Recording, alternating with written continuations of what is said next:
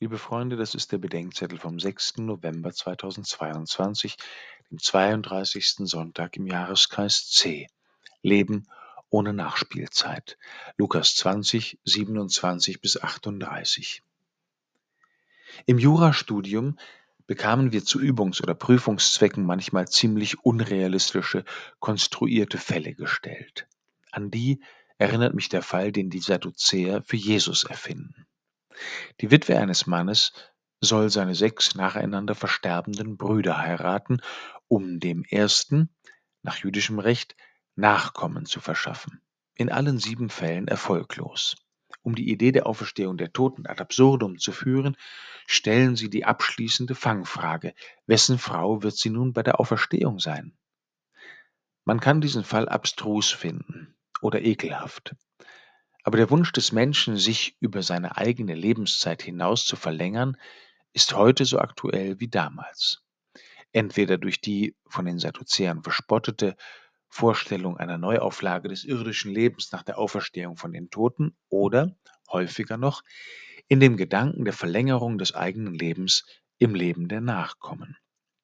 Der letztgenannte Gedanke begegnet mir heute vor allem in zwei Varianten.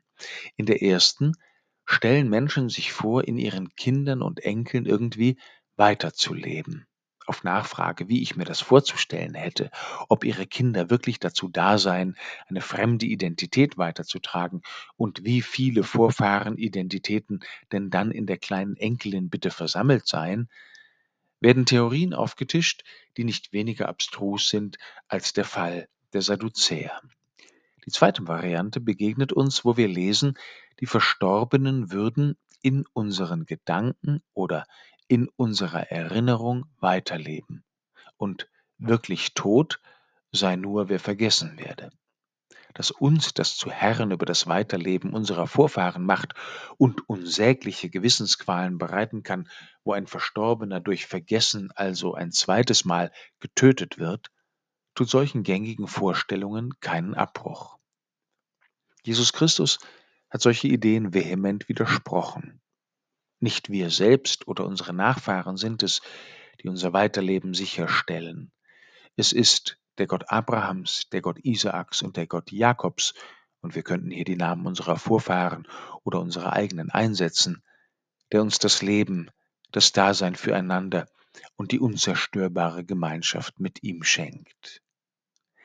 Diese unzerstörbare Gemeinschaft mit Gott und miteinander nennen wir Himmel. Das Himmelreich hat mit dem Kommen Jesu auf Erden bereits begonnen. Wir sollen es suchen und finden, aufbauen und ersehnen, bis es sich bei Gott einmal vollendet. Die Eheleute bezeugen in ihrer Nachfolge Christi einander und miteinander den Himmel. Sie bauen mit an seinem Anbruch in der Welt und gehen miteinander und den ihren auf ihn zu. Frauen und Männer, die den Ruf verspüren um des Himmelreiches willen auf Ehe und Nachkommen zu verzichten, erinnern uns daran, dass auch Liebende füreinander nicht der Himmel sein können.